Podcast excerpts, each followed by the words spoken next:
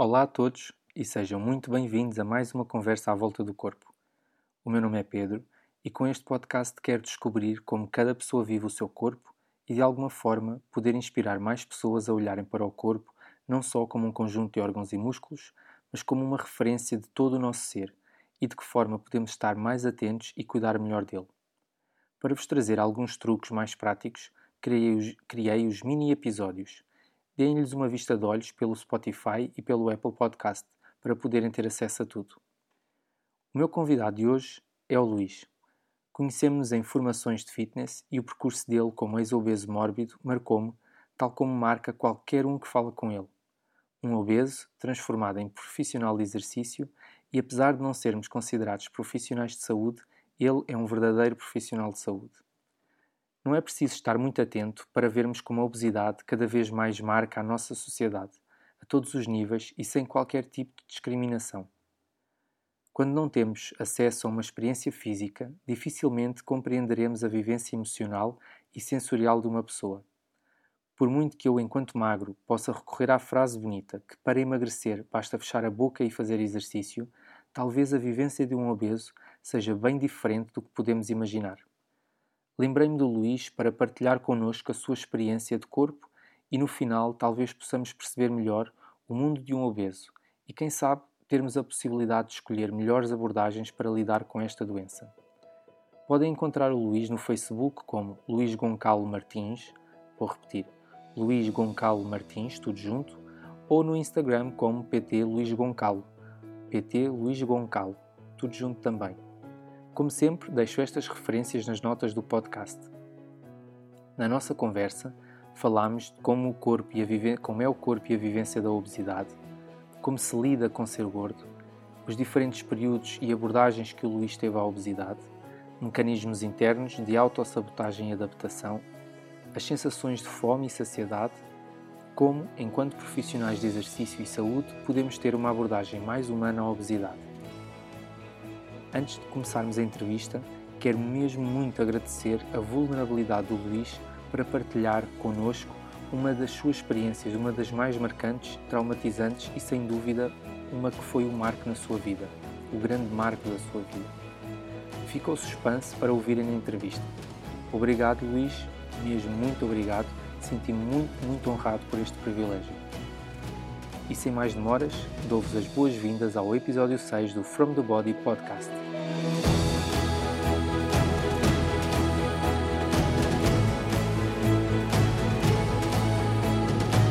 Eu sou o Pedro e sejam bem-vindos ao From the Body Podcast. A relação entre corpo, mente e espírito fascina-me e a forma como cada um a vive é das coisas mais curiosas e interessantes. Partindo do corpo, vamos ver onde esta descoberta nos leva.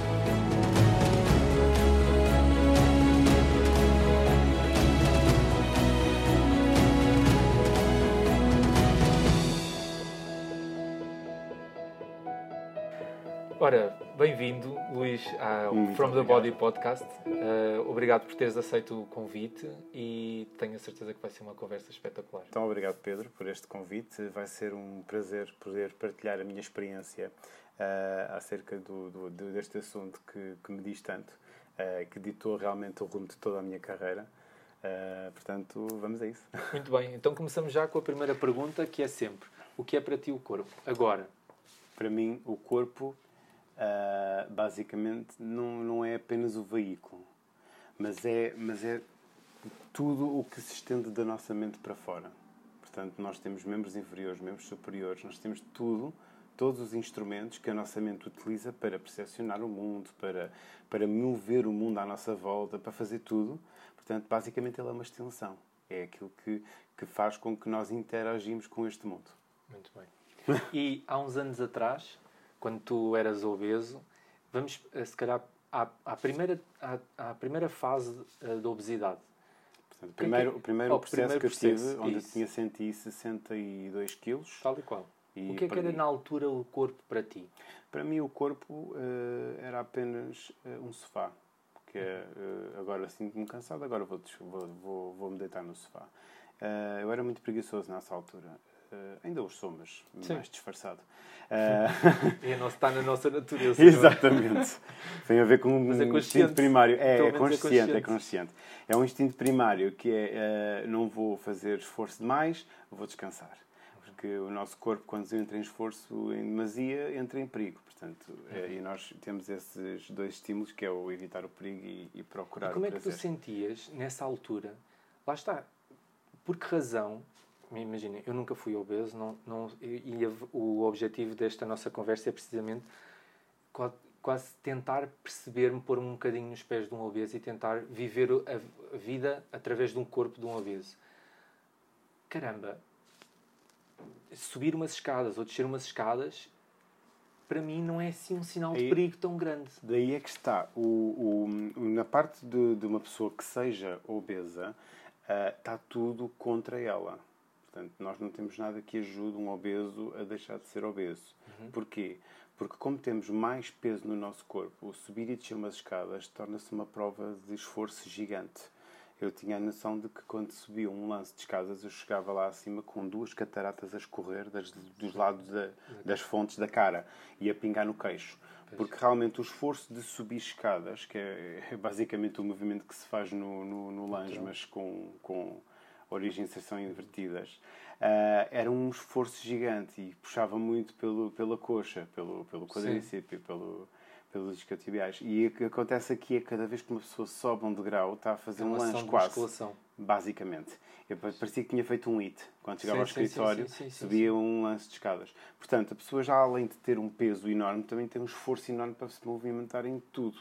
O, o levantar da cama, o apertar um, um sapato, o entrar na banheira. O entrar na banheira era um esforço gigante porque tínhamos que levantar muito a perna para passar por cima da, da borda da banheira para nos meter lá dentro.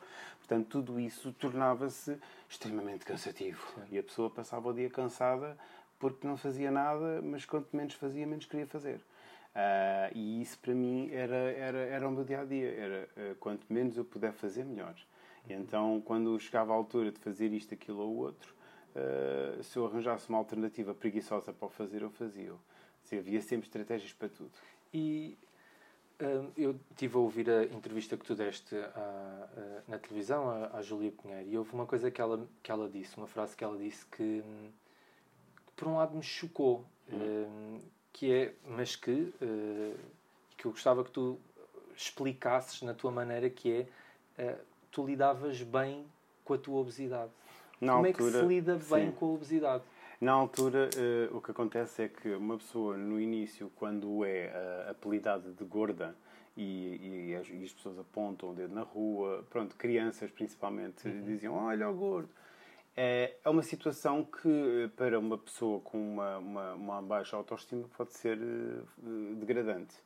Agora, o que acontece é que a pessoa tem duas opções: ou se importa ou não se importa. No meu caso, eu optava por não me importar. Ou seja, eh, se tudo o que me pudessem chamar, eu pura e simplesmente não, não ligava.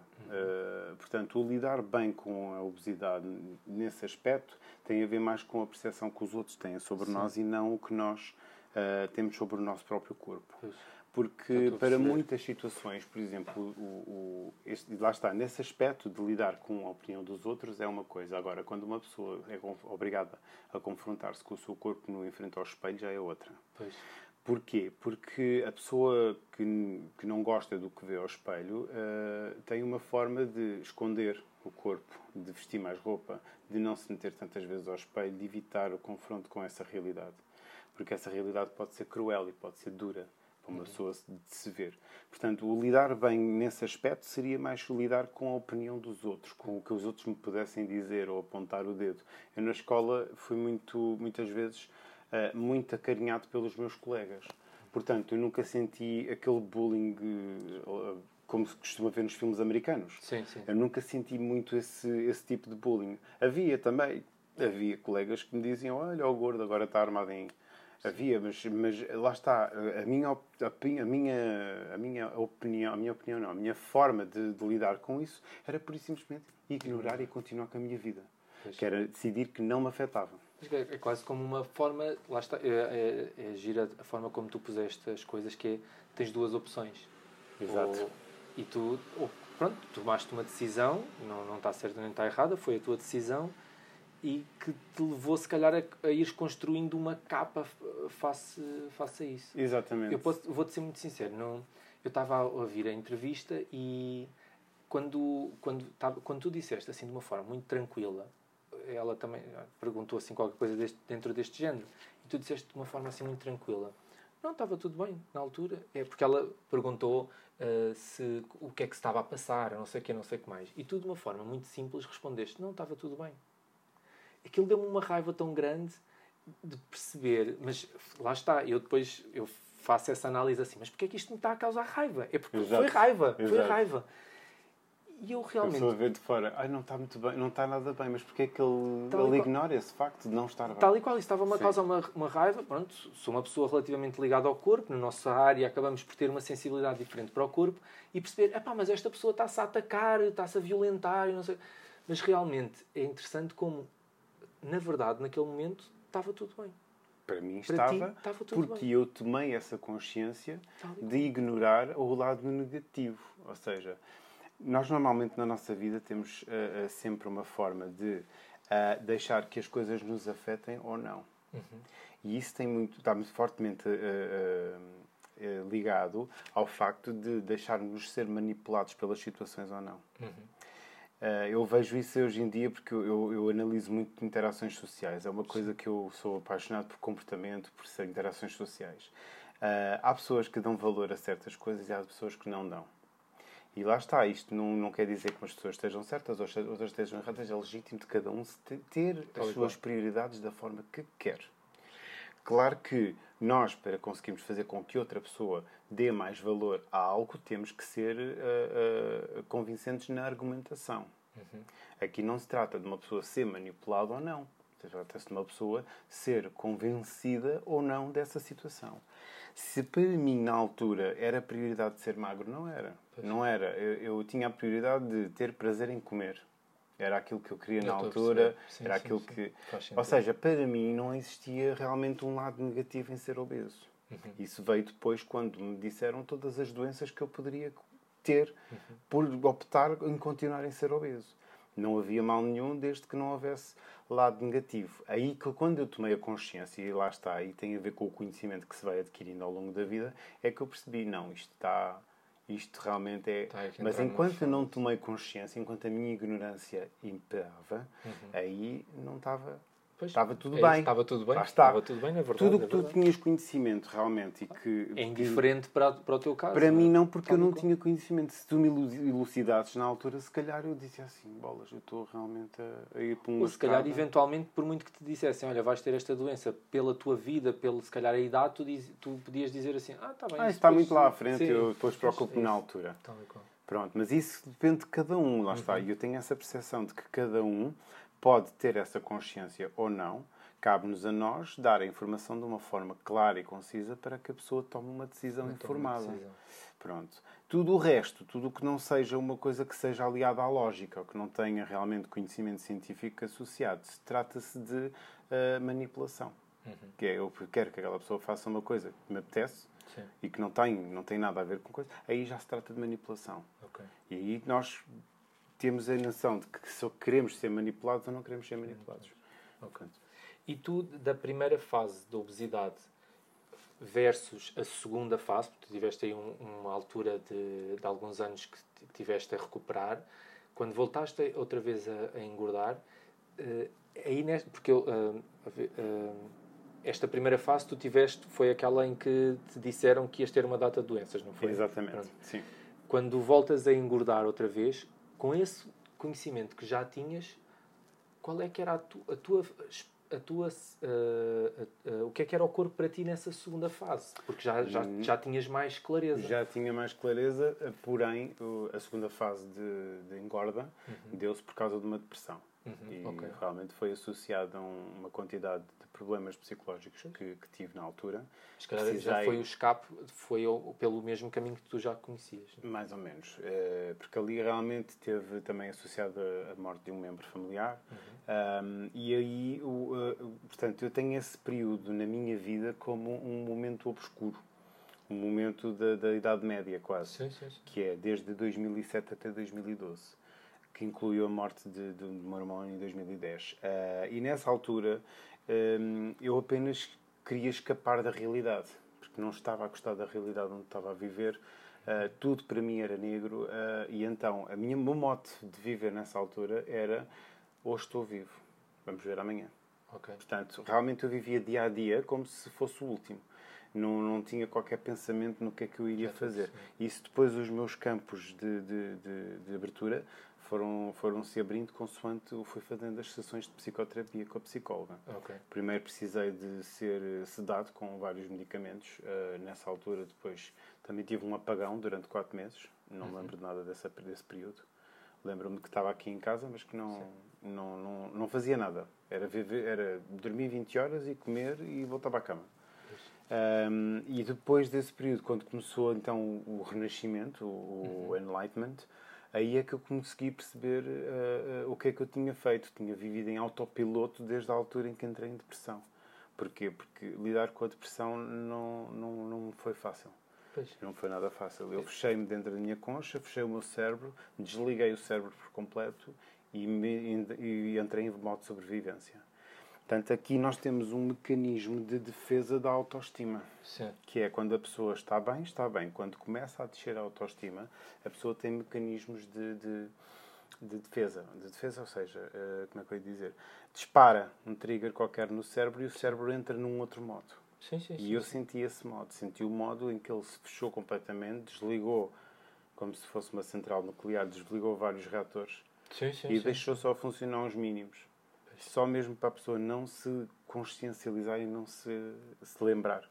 Depois Vou- com as ferramentas então- da psicoterapia que ela começou outra vez a reativar. Vamos guardar esses- aí um bocadinho esse tema porque eu acho que é interessantíssimo. interessantíssimo, É é. interessantíssimo porque vai bater aquilo que estávamos a falar ainda há bocado sobre a consciência. Tu realmente teres uma pessoa ter consciência do. Pode ser, pode ser duro, mas é a, a consciência traz-nos traz-nos outras ferramentas, outras ferramentas. Mas antes disso, hum, gostava de saber, de uma perspectiva de uma pessoa que nunca foi obesa, aqui várias, vários, eh, várias sensações físicas. Eu lembro-me aqui de algumas. Por exemplo, como é que, sendo obeso, como é que tu lidas, por exemplo, passar com uma porta ou, ou- ou- ou estar sentado numa, numa cadeira de um café? Como é- essa noção de espaço, essa referência de espaço, como é que tu a vivenciavas? normal, como, como, como agora. Portanto, Sim. não havia assim grande diferença. Se calhar havia grande diferença era nos, nos, nas ações que requeriam mais esforço físico. Ok. Agora, o estar sentado, passar uma porta, passar uma porta, lá está. eh, a pessoa já vai inconscientemente e passa de lado. Pois, Portanto, pois já aí é uma coisa inconsciente. Já é uma coisa inconsciente. Porquê? Porque é aprendida, como ao caminhar, é como, Sim. como ao andar de bicicleta. São Pois. programas motores que vão se formando, mas que vão descendo até aos GCPs e ficam ali. E na altura tu não tinhas consciência disso. Nada, nada. Nem Engraçado. nenhuma pessoa, quando, quando faz esse tipo de, de- de é, é atividades, não é? A pessoa, quando se pica numa agulha, pica-se a primeira vez, a É partir já, desse momento já não volta lá a meter a mão. verdade. Com o obeso é a mesma coisa. Por exemplo, partir uma cadeira. É, acontecia muitas vezes. Partir cadeiras de plástico fraquinhas, Uhum. Sim, a sim, pessoa sim, sim, sim. trrr, parte a cadeira. A partir do momento em que isso acontece, cada vez que nos vão dar uma cadeira de plástico, Pois. não muito obrigado, meu amigo. Ah, prefiro sentar-me em cima de um muro. Sim. portanto, acontecia sempre esse tipo de situações. Portanto, e isso é uma aprendizagem muito rápida. O nosso cérebro adapta-se muito Que rapidamente a esse tipo de coisas Sim, sim. que é a pessoa vai ah, fazer algo, essa coisa não corre bem e a pessoa cria logo ali um sistema alternativo e uma forma de, de gerir aquilo. Mas aquilo não entra no nosso consciente, aquilo vai para o é, inconsciente. e é, automático, é, quase uma reação, não é? É uma- Exatamente, É é, um, um é. reflexo. É quase um Exatamente, reflexo é a mesma coisa que a pessoa queimar-se no fogo ou picar-se numa agulha. Que, e peço desculpa se estou Não, a ser um vontade, bocadinho. Estás à vontade. Porque às vezes eu a observar, lá está, também gosto imenso de observar. Eu, quando observo, eu fico sempre a pensar: mas será que aquela pessoa tem consciência que se virou para virar e que esse virar se lhe causa algum desconforto, alguma sensação de epá, eh, porque Nem caso sequer não- entra nos nossos pensamentos. Tal e qual. É. É. porque se não entra no pensamento, se, se, tu quando, se a pessoa quando vai atar um sapato, quando se senta numa cadeira, se realmente isso nem entra no pensamento, não, se não cai uma ficha, Não cai, não. Não cai. então é impossível é atuar impossível alguma atuar. atuar a, pessoa, a pessoa só consegue uh, adressar, uh, adressar, não sei se é assim Sim. a palavra que se diz, adressar, ou seja... Agora começa, é fundado, fundamos essa palavra. Fundamos a palavra. Sim, adressar um problema quando, com, quando o identifica. Se não o identifica, é, para a pessoa não é problema. E isto acontece sempre com, com, com os obesos. Eu, por exemplo, tive uh, o apontar do dedo para um problema grande que eu tinha, e que depois tomei a consciência e comecei a perceber que era um problema bem mais comum do que, do que se possa imaginar, que era o comer no carro. E eu nunca pensei que o comer no carro fosse um comportamento normal de um obeso, uhum. uh, quanto mais uh, vários obesos no mundo inteiro adotarem esse comportamento e ser um comportamento que é estudado pela, pela, pelas ciências psicológicas. Portanto, que a pessoa, quando, quando come no carro, anula do seu consciente aquilo que acabou de comer. Quando a pessoa vem com a comida para casa e come em casa, a pessoa fica com o peso na consciência, no carro desaparece. Giro, e isso é uma coisa inconsciente que acontece com toda a gente. Tanto que a minha psicóloga perguntava-me: uh, traz-me uma fatura da comida que compras da próxima vez. Uhum. E eu, na vez seguinte, olha, esqueci-me. Esqueci-me. Era uma coisa que eu fazia inconsciente. Sim, sim, que eu bastava-me só ir a um, uma cadeia de fast food, comprava 500 milhões de euros de comida, não é? Claro Sim. que não gastava esse dinheiro todo, exagero. Sim, mas, que eu gostava, gastava imensa comida. Depois posso, posso até chegar à porta de casa no carro e comia tudo e depois entrava em casa normal. Mas isso anulava-se da minha consciência, ou seja, aquele peso que era suposto ter na consciência sim, por ter sim, comido sim, toda aquela quantidade de comida desaparecia, só ficavam os sintomas do enfartamento. Portanto, o cérebro é fantástico. O cérebro adapta-se a tudo e o cérebro faz de tudo para preservar a sua autoestima e para preservar a sua, a sua, a sua perpetuação como espécie humana. Sim. E nisso há vários processos que são adaptados por pessoas que têm comportamentos menos coisas. Porquê? Porque querem esquecer, querem anular por completo aquilo do seu, do seu cérebro. E, e, por isso é que ouvimos muita gente dizer assim: ah, eu não sei porque é que engorda, não como muito. Pois mas, mas sim, mas isso acontece muito. E realmente, face a esta perspectiva que tu estás a dar, realmente a pessoa não sabe porque é que engorda. Não sabe, não sabe porque ela anula do cérebro. Ela, às ela vezes, tem uma amnésia e, seletiva. E enquanto, e enquanto uh, treinadores pessoais, quando às vezes nos dizem isso, e tu talvez não porque já foste obeso, passaste por... Mas muitas vezes quando as pessoas chegam ao, ao pé de um treinador pessoal, pronto, que a partir é uma pessoa saudável e tudo mais, um, quando me dão essa desculpa, nós pensamos assim: isto é uma desculpa, mas que desculpa esfarrapada. Como é que não sabe o que é que comeu? Mas lá está. É um mas processo legítimo. Só sim, que, sim, sim, Só que uh, eu conhecendo esse. esse tens outras ferramentas. Tenho outras ferramentas. Eu consigo, eu consigo olhar na cara do meu aluno e dizer assim: eu sei, nós os dois sabemos o que é que fizemos. Pois. Portanto, entendo assim, não é um processo tão invasivo e tão agressivo como, como, deveria, como poderia ser. Como é com a psicóloga quando a psicóloga me adressou esse problema, eu fiquei realmente em choque. E na altura não tomei consciência e, e realmente levei, levei aquilo como uma invasão. E eu sei como é que eu me senti. E eu sei que muitos fazem isso. Portanto, eu não tinha consciência.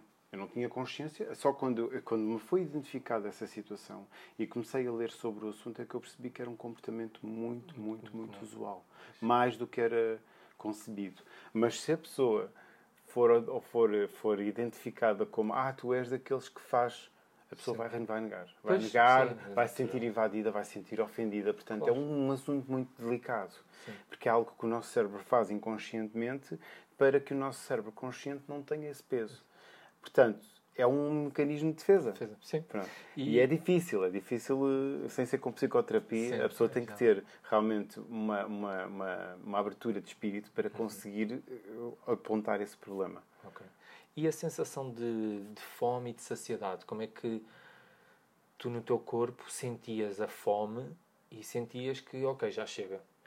Lá está. A fome, a fome e a saciedade, eu tenho uma, uma, uma opinião muito concreta, que é a fome e a saciedade uh, são duas sensações muito semelhantes e que se confundem muito. No caso de um obeso, confunde sempre. Pois. Portanto, não há, não há quase distinção entre fome e saciedade. Portanto, a pessoa quando tem fome ou tem falta de saciedade é a mesma coisa. Pois. Portanto, a pessoa pode até já não ter fome, mas ainda tem vontade de comer. Portanto, isso continua sempre, sempre, sempre, sempre. Portanto, eu tive ali um período onde realmente a, a, fome e a saciedade não havia diferença. Podia comer até, até transbordar. Uh, e depois de ser operado, a minha fome e a minha saciedade mudaram completamente o seu valor. Porquê? Porque um, um obeso mórbido nunca chega a sentir fome. Uhum. Ele descobre a fome depois. Pois. Ele descobre o que é a fome passado três dias de se deixar de comer. Por Pois, exemplo. olha, mais uma vez, a, a minha experiência enquanto não obeso é realmente eh, do- não obeso que, que tenho alguma consciência. Não, faço os meus disparates, gosto imenso de comer, de, de saborear a comida. A expressão é quem nunca.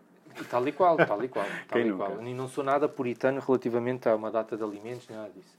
Ah, mas realmente, se eu fizer quase um, um check-up ao, ao meu corpo, eu percebo, olha, estou com fome. Ou, epá, apetece mesmo comer aquele bocadinho. Não tô, eu sei que não estou com fome, mas quero comer porque, de uma forma consciente, vai saber muito bem e quero comer aquilo. E, realmente, eu às vezes fico a olhar, olha, houve uma vez, isso chocou-me na perspectiva em que eh, estava num restaurante e vi uma, uma um, ele era obeso, normal, normal do nosso dia a dia, com uma, uma literalmente uma pirâmide de comida à frente. Uma pirâmide. Sim. E eu olhei e pensei assim: mas será que aquela pessoa não percebe que não perce...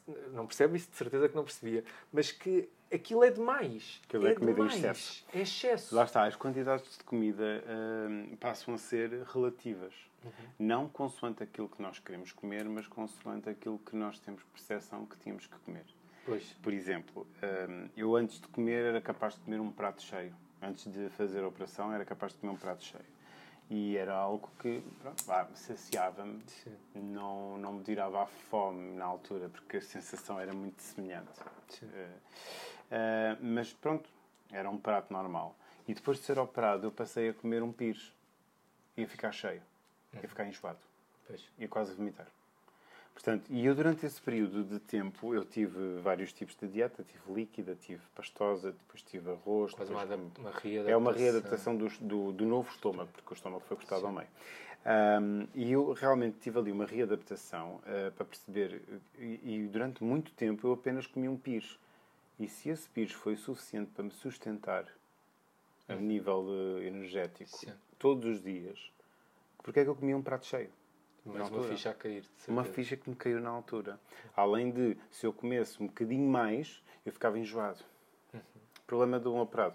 Não pode beber uma água com gás, não pode tomar uma pastilha Renin, não pode fazer nada. Ah, só tem que aguentar essa má disposição até ela passar. Pois. Portanto, não tem outro remédio. E isso só por si... É ali uma fatura grande a pagar. Não é? E não é só isso, é que isso só por si cria uma aversão a comer demais. Ok. Então a pessoa fica com uma. Lá está, é evitar a dor e procurar o prazer. Ou A comida dá prazer, só que depois em demasia dá dor. E então quando a pessoa chega à parte da dor, anula e consegue readaptar o seu comportamento alimentar por causa disso. Não propriamente só por causa do, do- da operação. Certo. E isso para mim foi o que mais me fez efeito, que foi todas as comidas que eu gostava de comer em excesso deixaram de ser apetecíveis porque me provocavam dor. Deixavam-me cheio de dores. Sim, sim, sim. Hum, eventualmente, tu nessa fase em que, em que, estás a lidar com o corpo, mas se, calhar um pouco como tu estás a dizer que, que era tudo tão enublado a nível emocional e de sensações, Sim, sim, como sim. tudo se confunde, tudo Exato. não existe, se calhar também não identificas eh, se, por exemplo, eh, se te sentias vazio ou se te sentias, ou se as coisas, a sensação de saciedade, de, de, de fome, te dar uma sensação de insuficiência, era tudo, era tudo igual, era tudo... Era, era tudo muito cinzento. Agora é assim, há uma coisa que eu tenho a noção de que quando a pessoa em- emocionalmente está, está a sentir-se eh, triste, em baixo, eh, menos anima- animada, o que acontece aqui é que voltamos outra vez aos dois instintos básicos, o de evitar a dor e procurar o prazer. O evitar a dor leva-nos a procurar o prazer na comida. E basicamente é isso que, que, que preenche o tal vazio, embora que seja muito momentâneo. Claro. Que é preenche o vazio naquele momento, mas depois volta à tristeza. E depois vai preencher outra vez o vazio. Porquê? Porque a pessoa não suporta tanta dor. Isto, isto começa a ser ah, algo muito. Como é que eu ia te explicar isto?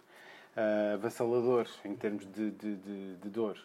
Há um certo limite de dor que a pessoa aguenta. Sim, sim, é? Só para ter noção, o nosso organismo, quando recebe uma, uma agressão muito grande, o mecanismo de defesa faz com que ele desmaie. a parar Sim. todos os sistemas para, para não haver mais danos, para não uhum. se danificar mais. E o mesmo acontece emocionalmente. Quando a, quando a dor é demais, o organismo começa a deturpar para não doer tanto. E a comida é sempre um, um, ponto de prazer que ele vai tentar buscar e, e que acaba nunca... por ser qualquer adição, não é? Qualquer adição Basicamente, é, é, é qual, qualquer adição. Portanto, é como se fosse uma, uma droga, infelizmente. Há alguns, hum, algumas teorias psicossomáticas que veem a obesidade hum, como, uh, por exemplo, uma, uma situação de proteção para o outro. Uh, o desenvolver da massa gorda à volta do abdômen seria quase como se fosse uma boia de, em que eh, de, de, proteção, quase um colete de proteção para o outro.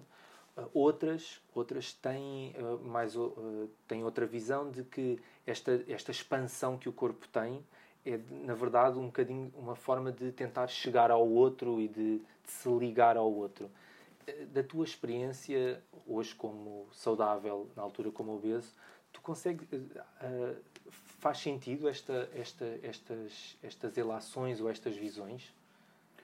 Hum, lá está, eu não tenho essa percepção de que uh, a obesidade possa ser algo, um, uma manifestação desse, desse, desse aspecto. Eu lembro-me, por exemplo, da primeira vez que eu era gordo, uh, a última coisa que eu queria era chegar a outros. Eu queria era ficar isolado. Sim, mas aí seria a parte da proteção. Pronto. É capaz de ter, que é capaz de ter mais a ver com essa parte da proteção. Uh, mas não, não tenho assim noção de que o engordar seja um, um comportamento psicossomático desse, diretamente uhum. uh, derivado desse, sim, sim, sim. Dessa, dessa, desse, dessa, dessa teoria. Componente psicológica. Componente psicológica.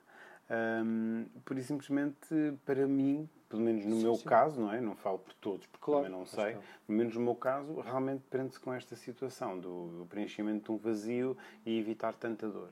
Porque realmente eu tive, eu tive uma, uma uma juventude. Mais uma mas é uma, outra, é uma outra forma de abordar também, eventualmente, psico, é psicossomaticamente também esse processo, é é, possível, o preencher é um vazio. É preencher um vazio. Exato. No meu caso foi mesmo esse, preencher um vazio. vazio.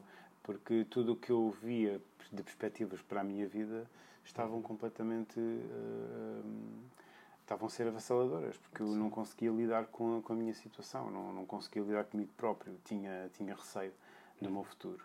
Hoje em dia já, já me sinto muito mais livre, não tenho qualquer tipo de problema. Isto agora é uma, uma, uma pergunta que vem uh, da, da minha curiosidade, porque tenho, tenho trabalhado muito isso. Sentes que esse, esse, essa instabilidade uh, emocional, de alguma forma, está, poderá estar vinculada com o, ser, o sermos homens e às vezes não procurarmos, que hoje em dia fala-se muito sobre a, a parte psicológica do, dos homens, que nós homens sentimos durante Sim. toda a vida, de, de, de, o não falarmos sobre as nossas emoções e tudo mais. E todos temos as nossas dificuldades e as nossas dores e a forma de ultrapassarmos as dores.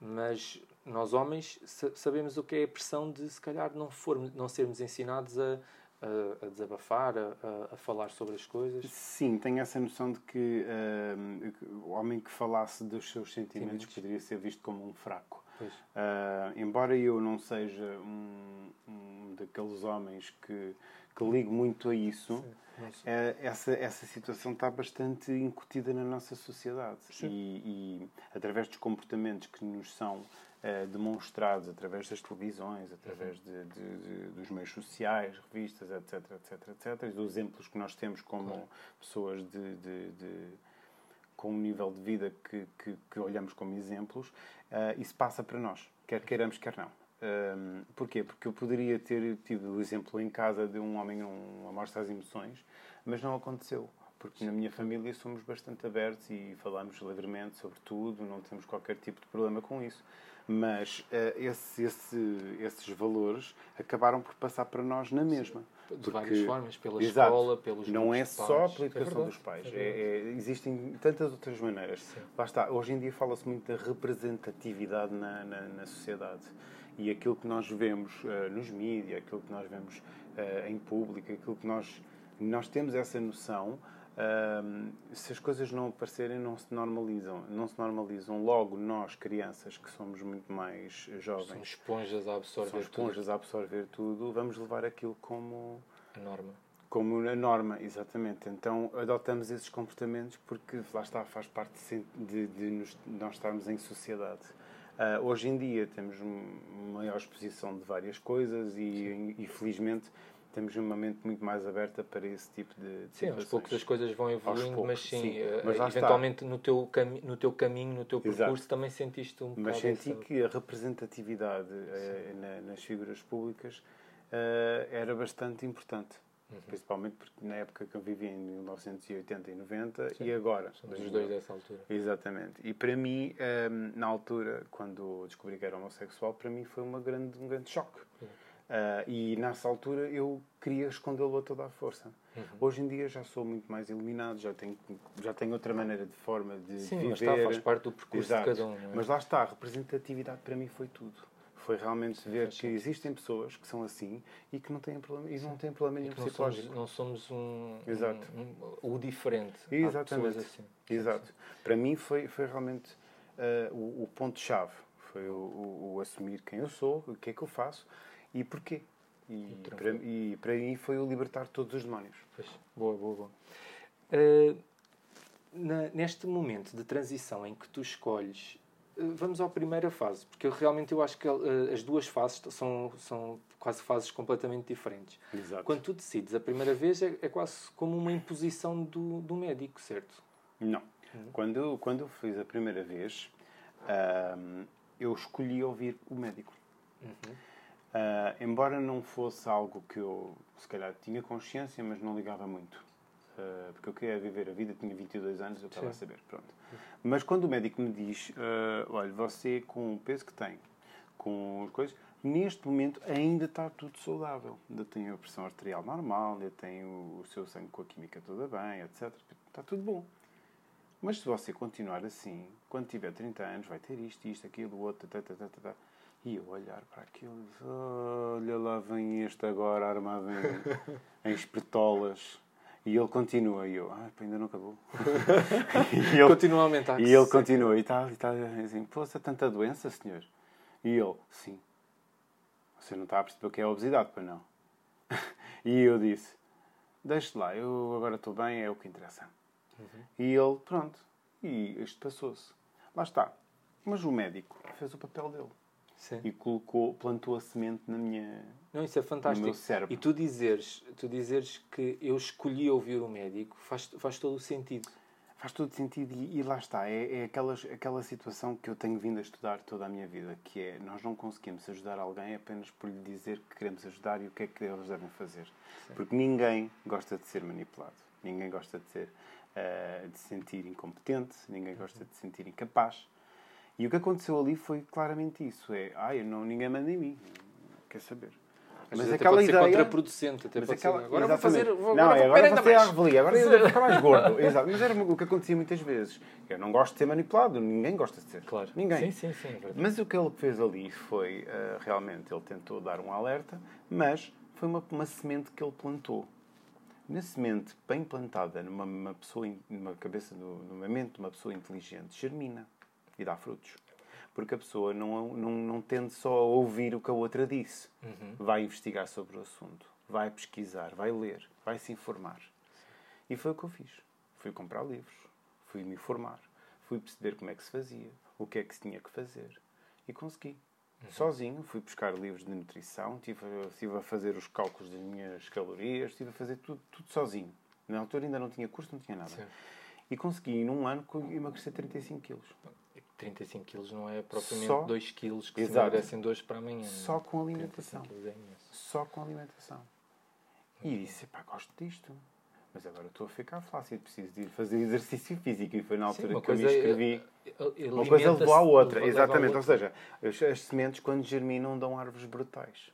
E é isso sim, que nós sim, temos que perceber: que quando queremos ajudar alguém, a única coisa que nós temos que fazer é plantar as sementes nos sítios certos. Porque normalmente nós não vamos conseguir dizer assim: olha, agora tens que fazer assim, a pessoa vai dizer, está bem, e depois faz tudo ao contrário.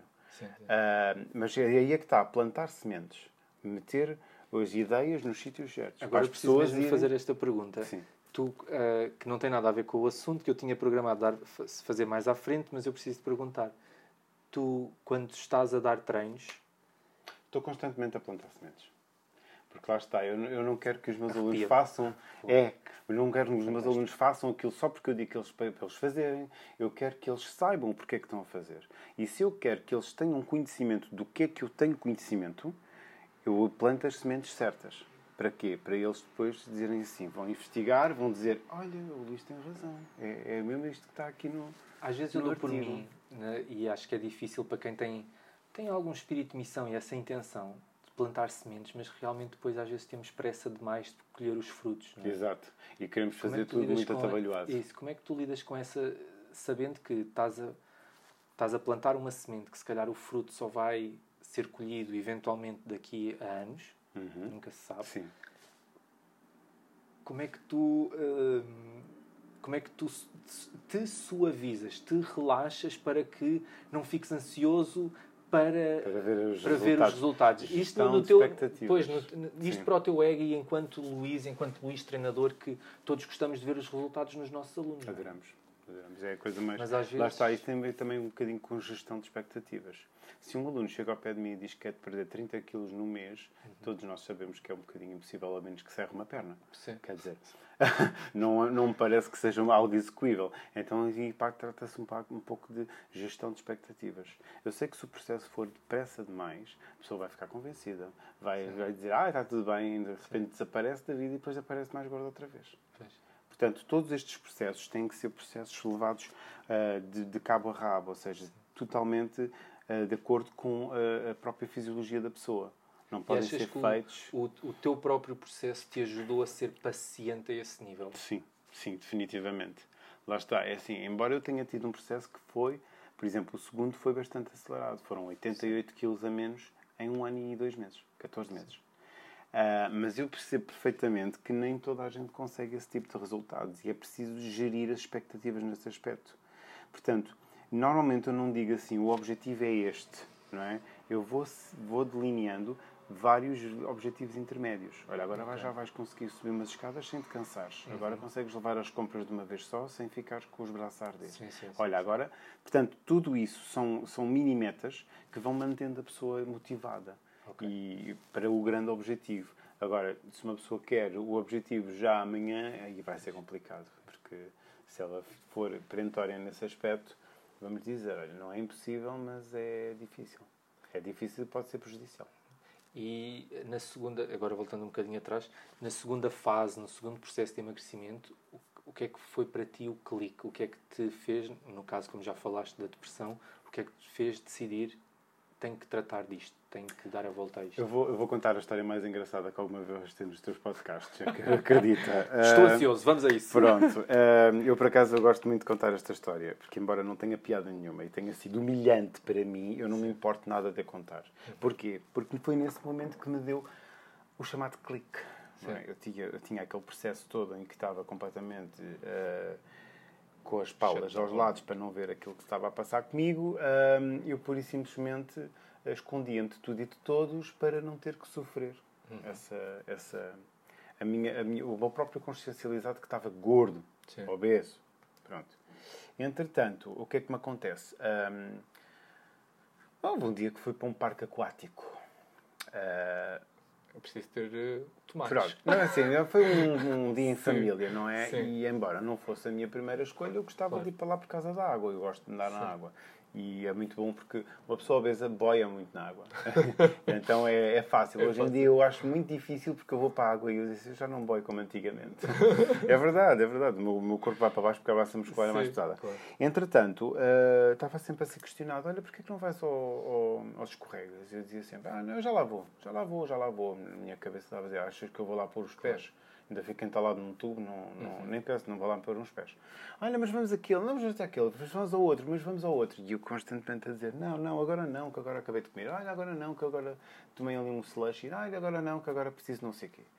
E aquilo foi constantemente uh, uma situação que, que eu fui adiando, adiando, adiando, adiando, até que chegou uma altura em que me disseram, olha, vamos ali ao, ao, àquele da, das boiazinhas, uh, que chama-se os rápidos. E eu, oh, pronto, olha, se calhar esse não é assim tão difícil. Ah, está bem, vamos. Pior decisão. Não, melhor decisão da minha vida. Melhor decisão, foi, Melhor é decisão da minha vida. Copo meio cheio ou copo meio vazio. A ver as Exatamente. coisas como uma Lá está. oportunidade. Foi- foi essa experiência. do universo. A Exatamente. do Foi universo. tipo assim. Eu primeiro In your face. sussurra, exato, sussurra. Depois grita e depois Sim, empurra das escadas abaixo, foi o que Mesmo. aconteceu. Então lá vou eu com a boiazinha lá para cima. Primeiro que me conseguisse meter em cima da porcaria da boia. É, é que não tinha mesmo como, porque eu não tinha força nos braços para aguentar os 180 quilos que tinha na altura. Ah, e, e ia para cima da boia, levava a boia para um lado e eu para o outro. E outra vez, e outra vez, e outra vez. Até que eu lá consegui colocar-me em cima da boia. Portanto, aquilo tem assim vários poçazinhas de água e depois tem um, um escorregazinho Sim. onde a boia vai e vai para a próxima poçazinha de água. Quando foi para sair da primeira, a minha boia ficou entalada na rampinha. Entalada, começou-se a encher aquela piscininha cheia de pessoas à espera para sair. E eu a tentar, a tentar, e aquela porcaria da boia não se mexia.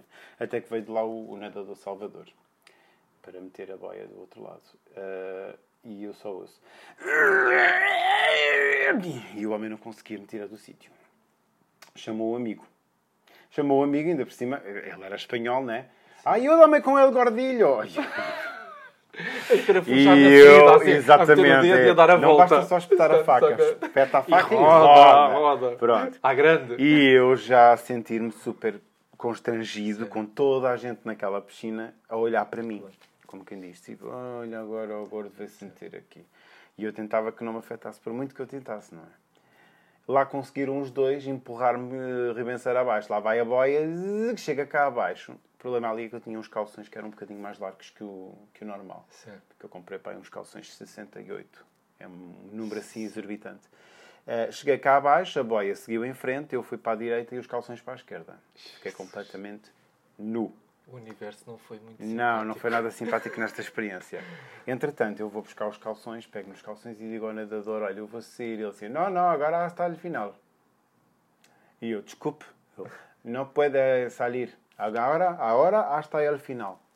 Portanto, não podia sair dali. Ele disse: Não, agora vais até ao fim. Portanto, chamaram mais um, eram três. Pronto, lá mais um, um- um não sei quantos minutos para meter em cima da boia, os três a empurrarem pelas coisas. Lá fui eu, piscina após piscina, sempre com os calções a saltarem. Portanto, sempre a ser visto pelos 500 mil que estavam atrás de mim. Portanto, isso é uma experiência que, que realmente É traumatizante. é traumatizante. É traumatizante. Cheguei à última, à penúltima, e lá fui outra vez, lá vieram os, os três. Eu estavam sempre os três atrás de mim, os três nadadores salvadores. Para Já me empurrar, sinalizado, digamos assim. como quem diz, tipo, este agora aqui é o efeito Em tampão. É ele que está aqui a, a impedir que todas as pessoas continuem pelo progresso. Quando chegou à última, ele mandou-me, e na última tem uma piscina grande e depois tem pessoas que estão à espera dos outros que vêm para, Sim. para baixo, à volta. Assim, uma plateia, quase, quase um submarino, só que versão caseira. E eu chego lá abaixo outra vez os calções, puf. Vou buscar os calções, saio da piscina e há uma americana que estava ao lado. So, full moon tonight. E eu fiquei vermelho de vergonha. Ela a falar-me da minha lua cheia. Sim. Pronto. sim. Ah, e foi essa experiência que me disse assim: isto foi humilhante. Foi humilhante demais, eu não, não posso. E hum, primeiro obrigado pela, Pela partilha. Porque eu vivenciando, eu acho que qualquer pessoa só fi- fica Mesmo, traumatizado mesmo, mesmo sem quem ter estava lá estava a sentir vergonha alheia. Sim, sim, sim. Portanto, aquilo foi uma, uma situação muito humilhante para todos. Para to- Sim, para todos. E como é, como é que tu conseguiste, no meio dessa humilhação toda, tomares a atitude, não vou dizer a atitude certa, mas a atitude que também se calhar facilmente podia ainda ter fechado mais. Estás a ser? Podia, podia ser, ser destruidor da minha autoestima. Sim, podia. completamente. Mas, mas lá Foi. está. Foi o momento. Foi um Decidiste. momento, foi um momento. Eu tenho a sensação de que nós estamos a cortar algo, não é? Um nervo. Uhum. E o nervo fica pendurado por um fio. Enquanto o nervo estiver pendurado por um fio, não fazemos nada para mudar, porque ainda está lá o nervo. Sim. E aquele foi o romper daquele nervo todo. Uhum. Foi o momento em que eu disse assim, ok, eu não tenho chão. Não tenho, ou está uma, atitude, ou não tenho mais nada. Acabou. E para mim foi o, o- aquela estalada para acordar. Sim. Wake Sim, up! sim, sim? E a pessoa, de repente, abre os olhos, começam os sistemas todos a funcionar ao mesmo tempo no cérebro Uhum. e dizer assim, pá, mas tu tens capacidades, mas tu estás parvo ou quê? Então, mas tu andaste este tempo todo a dormir, tu já tiveste capacidade de emagrecer uma vez e agora vais adormecer? Acorda, meu! És capaz de fazer muito mais que isto. E foi aí que eu, que eu, que eu realmente, pá, embanhei a espada e disse, agora vou à luta, Que bom, quer saber? que bom, ainda bem. E não vou só por mim, vou por mim e vou por toda a gente que, que, que passa pelo mesmo que eu. E estamos aqui. Exatamente. Estamos aqui hoje, obrigado. Exato. Ah, hum, e ne- nesse processo, ah, imagina, quase que nasce aí um, um novo Luís, ou ele já lá estava, ou ele sempre foi. Estava adormecido. Estava adormecido. Estava adormecido. Estava, estava dentro de, uma, de um Uma quarto bolha. almofadado com uma camisa de forças. Aquela imagem, agora é engraçado estás a dizer isso, aquela imagem que muitas vezes se vê nos- nas apresentações sobre a obesidade, que é um gordo, uma, uma, um- uma forma de um, de, um, de um gordo com uma, uma pessoa, pessoa magrinha lá magrinha dentro. lá dentro, fechada, se calhar triste, o que seja, ressoa contigo? Eu, eu Ou achas que é só uma imagem bonita para, para fazer É chorar? uma imagem que tem, tem mais do que um significado. É assim, a pessoa quando é obesa não se sente assim. É óbvio que não. Mas hum, a pessoa consegue identificar quem é a pessoa de, de fora e quem é a pessoa de dentro, dentro de si, da sua dualidade. Não é? Eu tenho uma dualidade dentro de mim. Tenho aquela pessoa e tenho a outra. E a outra está constante. Portanto, nós temos, imagina, eh, essas duas pessoas num tribunal e temos um juiz. E ele está sempre a dar a vitória à outra. Ah, e você agora que é o vencedor. Ah, você agora que é o vencedor. E foi assim que eu me senti durante muito tempo, que aquela pessoa estava sempre a ganhar. E esta pessoa que queria lutar não tinha armas sequer. E naquele momento foi quando o juiz virou e disse: Não, é esta pessoa. Portanto, eu não deixo uma pessoa dentro da outra, mas vejo como duas pessoas no tribunal um, a, a discutirem, como havia aqui o juiz decide na, na Sim, sim, sim, sim. Havia ali o juiz decide, então havia sempre tipo uma pessoa contra a outra e o, o juiz decidia quem é que ganhava. E nesse dia, quando o juiz deu a decisão àquele que está lá dentro, à... eu, eu chamo-lhe voz interior e, e eu acho que é muito a, a nossa essência. Quando ele deu a- a- qual é que foi a. a- qual é- não sei explicar, não é a sensação. Se calhar estou aqui a tentar tirar nabos da púcara e, não, e foi Não, tudo não, muito não, mais não. simples. Hum. Como é que foi a tua sensação, a sensação do Luís, quando lhe deram, lhe deram a oportunidade? Sabes, no, sabes quando estás a ver um filme e passas o filme todo a ver o vilão a ganhar Sim. e de repente o herói consegue dar a volta. Foi assim que eu me senti. Que bom. Quando o herói diz: Não, agora já tenho a espada poder. de volta e agora já posso. É assim que eu me senti. Senti Ok. que o herói voltou, voltou à, à, à ribalta e conseguiu eh, eh, matar o, o inimigo e, e vencer e ficar com a donzela e não sei o que, não sei que mais. É assim que eu me sinto. É assim que eu me senti. Hum, agora uma, uma questão mais, mais prática, na perspectiva em que como é que, porque é que tu optaste pela cirurgia quando segunda tu- vez. da segunda vez, Sim. quando tu já tinhas um passado de teres feito uma recuperação enorme de peso? A cirurgia. De uma forma, digamos assim, entre aspas, natural, não, Sim, sim, não é sim, melhor nem não, é pior, é só mesmo uma, uma A cirurgia, a cirurgia veio num, num- numa veio de uma necessidade na altura. Porquê? Porque eu já tinha o meu corpo, eu não sei se tu sabes que um ex-obeso nunca deixa de ser ex-obeso. Sim. Pronto. Quando, quando eu emagreci a primeira vez, eu perdi eh, há cerca de 62 quilos ao longo de 3 anos. Foi um processo mais ou menos eh, controlado, não, não foi coisa. Mas quando voltei a engordar, voltei a engordar 92 quilos assim de repente em um ano e pouco. Portanto, foi, foi uma, uma, uma espécie de um Revenge of Montezuma, mas eh, em muito pior. Pronto. Sim. E eu sabia que para emagrecer, e isto é uma daquelas coisas que é, quando a máquina fica afinada, ela fica super eh, eficaz. Sim.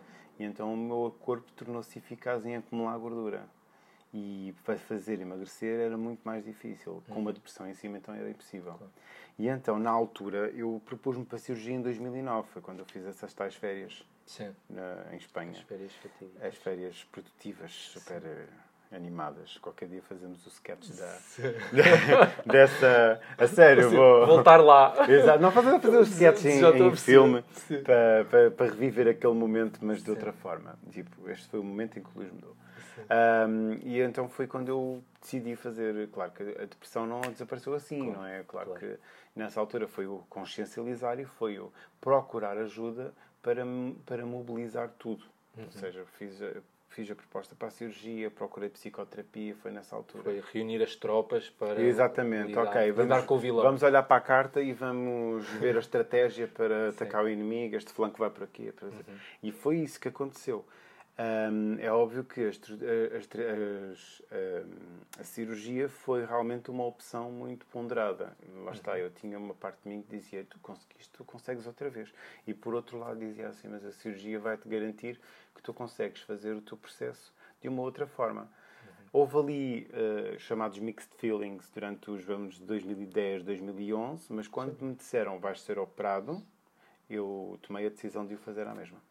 Okay. Mesmo que não precisasse na altura, sim, sim, que eu, sim, eu tinha 182 e depois, quando foi para ser operado, já tinha 160. Portanto, já tinha perdido 22 quilos. Uh, mas decidi fazer a mesma. Disse, não, vou, vou para a bariátrica, vou, vou fazer a operação. E pronto, correu da forma que correu. Foram 88 quilos a menos, uh, felizmente. Bom. E mais uma licenciatura e, e, depois a entrada no mestrado e sete pós-graduações. Muita coisa aconteceu. Não, porque lá está. E quando, quando o processo começou a ser ao, ao par e passo com a faculdade, eu comecei a gostar cada vez mais de estudar e mais e mais e mais e mais. Então fui sempre à procura de novas eh, pós-graduações, de, de mais conhecimento, porque aquilo era tão interessante, tão envolvente que eu vivi, vivi e continuo a viver aquilo. Ainda este ano vou outra vez para o mestrado e vou outra vez para mais pós-graduações. Portanto, estou sempre à procura de, de, de novos conhecimentos, de perceber o que Acaba por ser também uma descoberta, não é? Isto, completamente, isto, completamente. E cada vez gosto mais. Que bom. Cada vez gosto mais. Uh, agora, uh, antes de terminarmos e para também termos algum tempo, gostava de, de falar um pouco sobre o, o, o, nosso processo enquanto profissionais de exercício. Exato. Que, se calhar, muito, se calhar não, tenho a certeza. Muitas vezes não temos a, a melhor atitude para com, para com um obeso.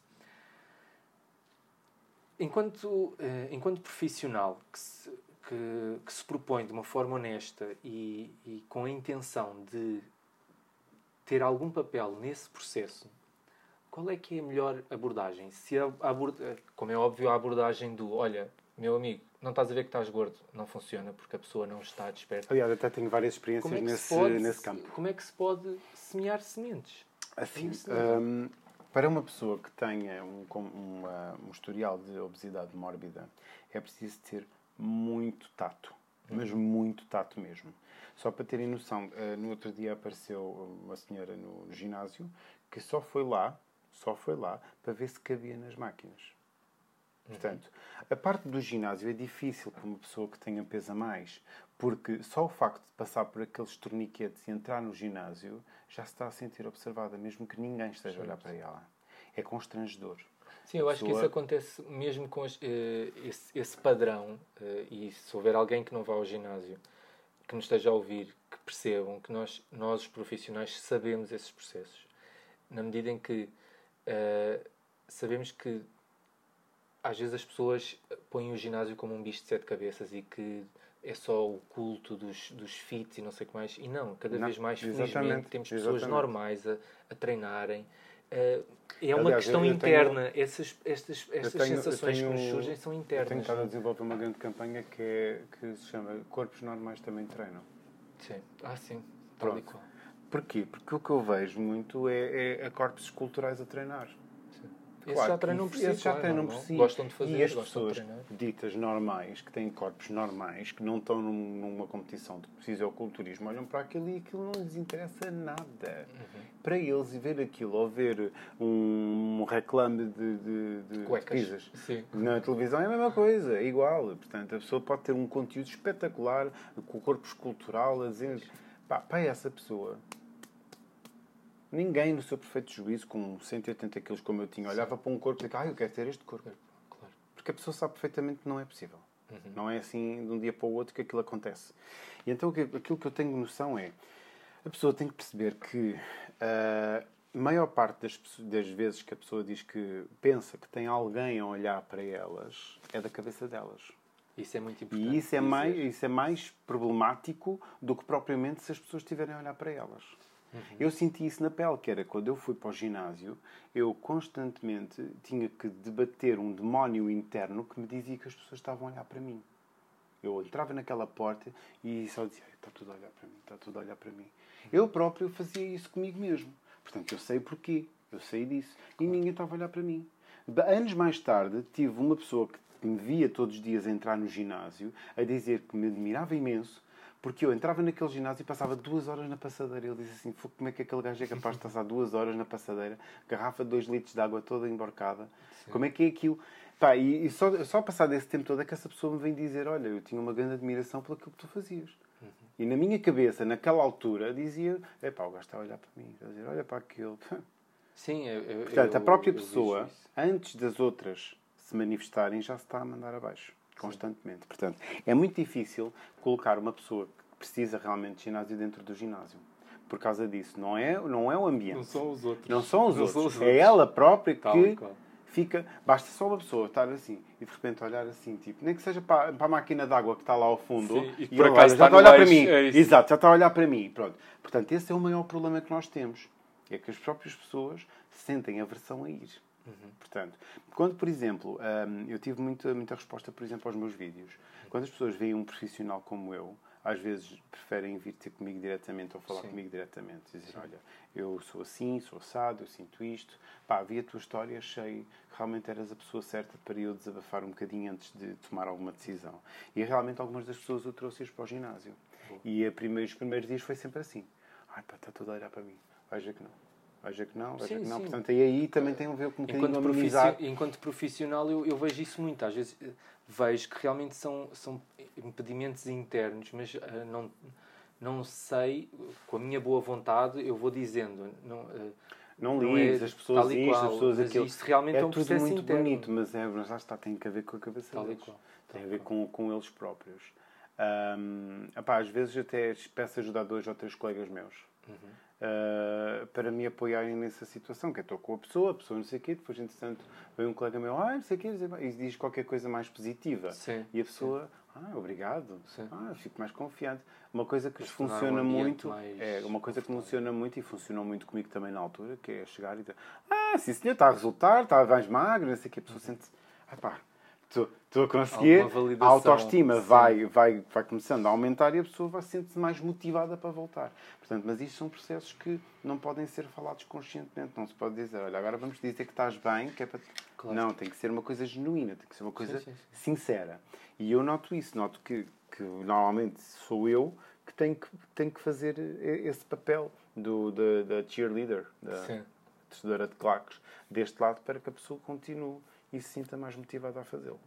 Mas é, é efetivamente complicado meter pessoas com algum volume dentro dos ginásios, porque, lá está, como também passam por um comportamento onde se sentem constantemente um elefante numa loja de porcelanas, sem desvalorização pela imagem da, sim, da coisa. Sim, sim, eu, pelo menos, sentia-me assim, que era, eu ia, ia via uma cadeira de plástico, pumba, partia a cadeira de plástico. Uhum. Metia numa máquina, pumba, partia a máquina.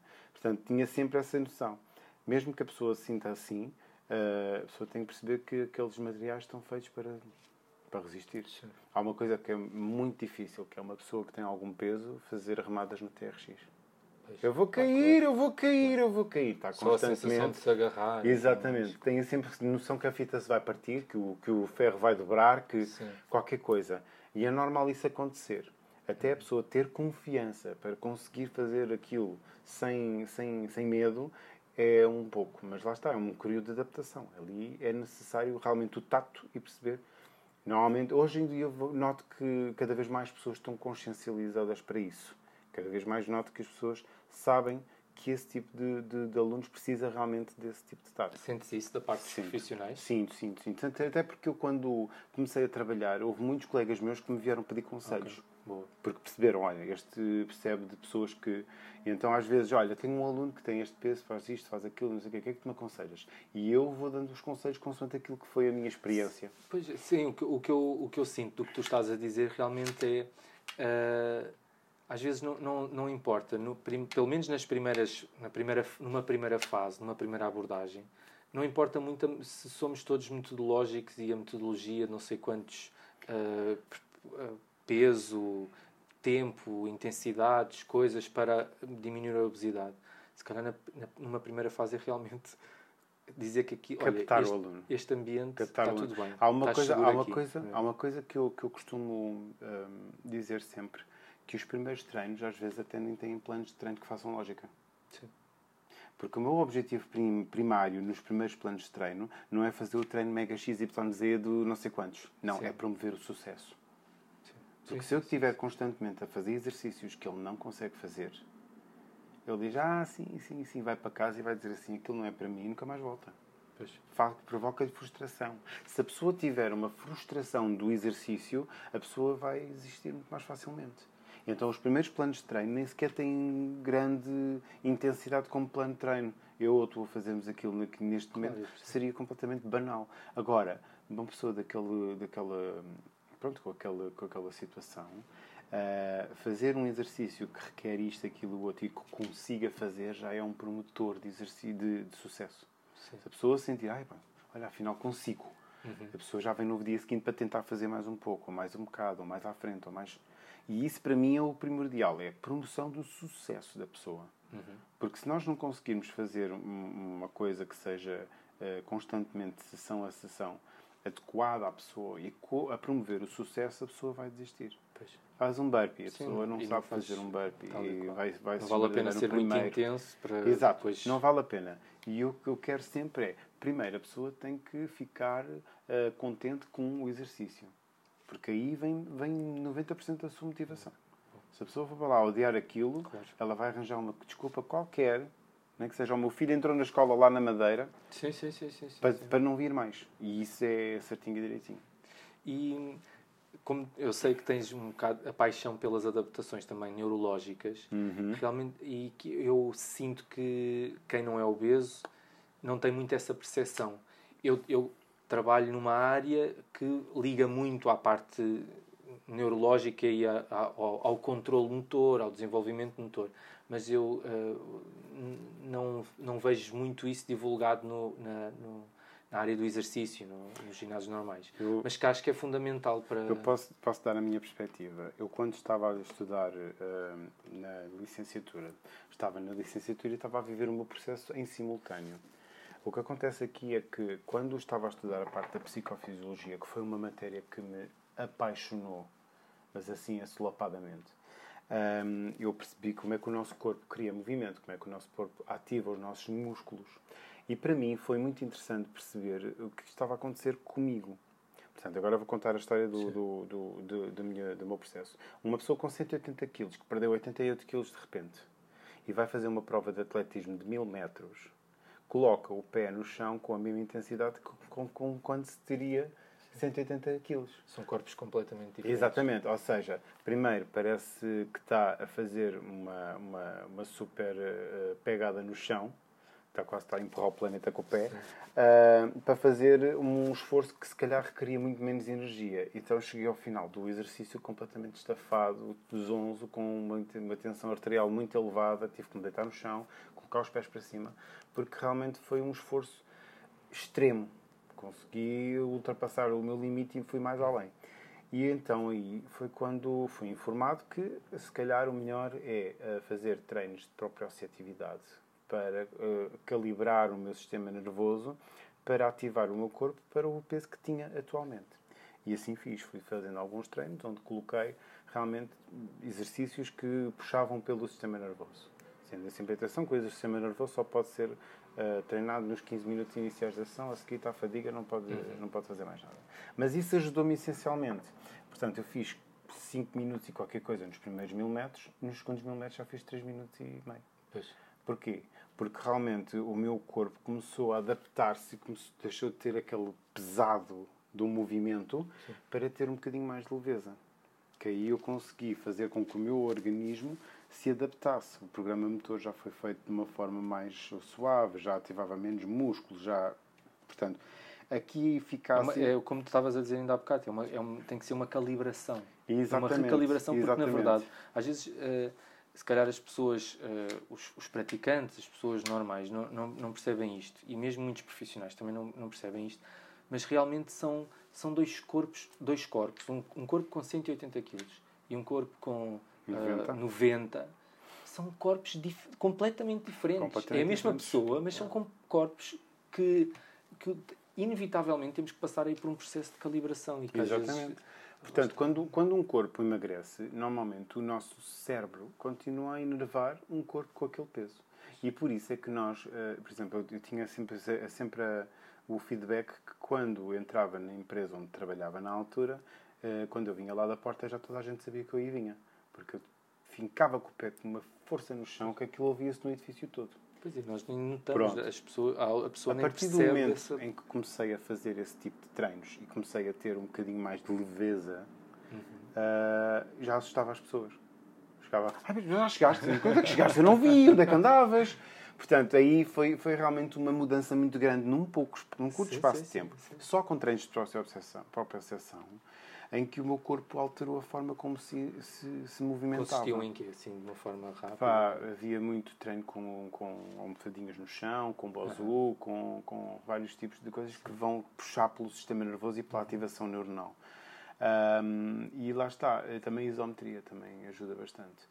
E, foi, uma coisa que, num curto espaço de tempo, me mudou muito. Portanto, uma pessoa fazer um jack com 180 kg, não é? Faz este barulho. Sim, uma sim. pessoa com, com os mesmos quilos, mas com um sistema nervoso um bocadinho mais, já faz um barulho sim, muito mais soft. E eu notei nisso, que era quando eu depois queria tirar o body attack e para fazer o jack eu, eu morria, morria porque eu ficava aos pés no chão. Tinhas uma parecia... intensidade que não era necessária. Exatamente, não, não era necessário. E então foi aí que eu percebi a importância que o nosso sistema nervoso tem na inervação muscular naquilo que o nosso corpo faz e como é que faz. Se eu for fazer um exercício realmente com eh, a intensidade elevada, mas com o sistema nervoso ativado desta uhum. maneira, eh, eu se calhar tenho que fazer tipo umas contas para readaptar esse exercício, porque se calhar está, está intenso demais. Sim, sim, eu sim, vou dizer que o meu aluno consegue aguentar isto, mas depois vou ver ao meio ele já está a morrer. E eu tenho que perceber que realmente o sistema nervoso, quando está calibrado para o peso certo, consegue ser, render muito mais o exercício do que se não o tivesse. Encontrar, encontrar o corpo, encontrar-se com, com o sistema, com a o mente, nervoso, com o sistema nervoso e, e, estarem os dois em harmonia. Exatamente. Olha, e para terminar, irmos terminando, hum, como tu disseste ainda há pouco, um ex-obeso é sempre um ex-obeso. Exatamente. Neste momento da tua vida, tu, como é que tu lidas e como é que tu mantens o teu fogo, o teu fogo, a tua missão? Já agora, qual é que é a tua missão? O que é que tu sentes que te motiva neste momento? E como é que tu Ai, mantens ativo? O que me motiva neste momento? O que me motiva neste momento é continuar a ajudar pessoas. Porque lá está, quando já estou a, a laborar agora no ginásio onde estou atualmente há 4 anos e tenho alguns casos que vejo realmente que são um sucesso, também eh, alimento-me um pouco disso para continuar a ajudar cada vez mais pessoas que, que precisam da, da, ajuda, como, como já têm vários ocorridos a mim, uh, e que vejo realmente que são muito mais felizes hoje do que eram na altura em que me procuraram. Uh, e eu continuo sempre. Uh, o meu processo é o processo de toda a gente, portanto, todos os meus alunos estão incluídos no meu processo. Se eu, se eu, se eu, eu vou me alimentar deles, eles de mim. Sim, não é? Sim, eu tive uma vez uma aluna que estava a fazer remo Uh, e do nada, do nada, sem o pedir nem, nem nada, estava eu a fazer remo e estava a fazer uma tabata também. E ela para num dos exercícios e eu olhei para ela ela estava só a olhar para mim. Eu digo assim: O que é que foi? E ela assim: És a minha inspiração. E continua. Pá, e para mim aquilo foi uma coisa tão espontânea, tão, tão engraçada. Eu digo assim: Posso eu realmente tenho aqui uma responsabilidade enorme e é isso que me motiva, que me mantém e que me cativa, que é há pessoas que estão a olhar para mim e que estão a dizer és a minha inspiração. Que o meu processo depende um bocadinho daquilo que tu me tens dado, tens-me dado a beber do teu conhecimento, da tua experiência. E para mim é o que me motiva, é o que me continua a motivar este, o, tudo o que eu tiver para fazer aqui, para a frente vai ser essa, esse o motor. Muito bom. E uma última mensagem para que as pessoas ou para quem nos estiver a ouvir esteja mais ligado ao corpo? Como eu costumo dizer, escutem o vosso corpo. Ouçam-no, uh, não tenham medo de o analisar, mesmo que isso vos mande um pouco abaixo. Às vezes, o mandar abaixo não significa uh, fazer um retrocesso, significa evolução. Nós só vamos perceber que temos um problema quando admitimos que o temos. Não vamos uh, conseguir lidar com, com, com com rupturas, tapando com retalhos. Nós vamos precisar de saber identificar as rupturas e fazer um processo cabeça, tronco e membros. sempre que virem que necessitam de ajuda, que procurem ajuda profissional, porque há muita e de boa qualidade. Isso é sempre o meu conselho para todos. Obrigado. Obrigado, Pedro. Que conversa poderosa. Ao ouvir esta parte final em que o Luís nos aconselha a ligarmos-nos ao corpo e a termos coragem de ser verdadeiros com ele, para mim é marcante. São afirmações destas que me fazem vibrar confiar que esta mensagem do podcast faz sentido. Fazendo o balanço do episódio, as palavras que poderiam descrever seriam plantar sementes e oportunidades. Plantar sementes, pois a mudança verdadeira e coerente não acontece do dia para a noite. Oportunidades, porque ao longo da vida as oportunidades estão lá para que um dia as agarremos e termos a possibilidade de nos tornarmos verdadeiramente responsáveis por ela e naturalmente na nossa felicidade. Este episódio, em especial, gostaria muito de vos pedir que de alguma forma partilhassem com alguém para quem acreditem que pode ser útil. Alguém que conhecem e que de alguma forma precisa de um clique ou de um empurrão e que a mensagem do Luís pode ajudar nisso. Não precisa de ser assim à cara podre, mas lancem as sementes e quando estiver na hora enviem o episódio. Podem estar a criar, de certeza, mais uma oportunidade. Podem seguir o Luís e entrar em contato com ele através do Facebook e do Instagram, e os links deles estão nas notas do podcast. Eu sinto-me inspirado e espero que vocês também. Até ao próximo episódio, partam do corpo para tudo o que fizerem.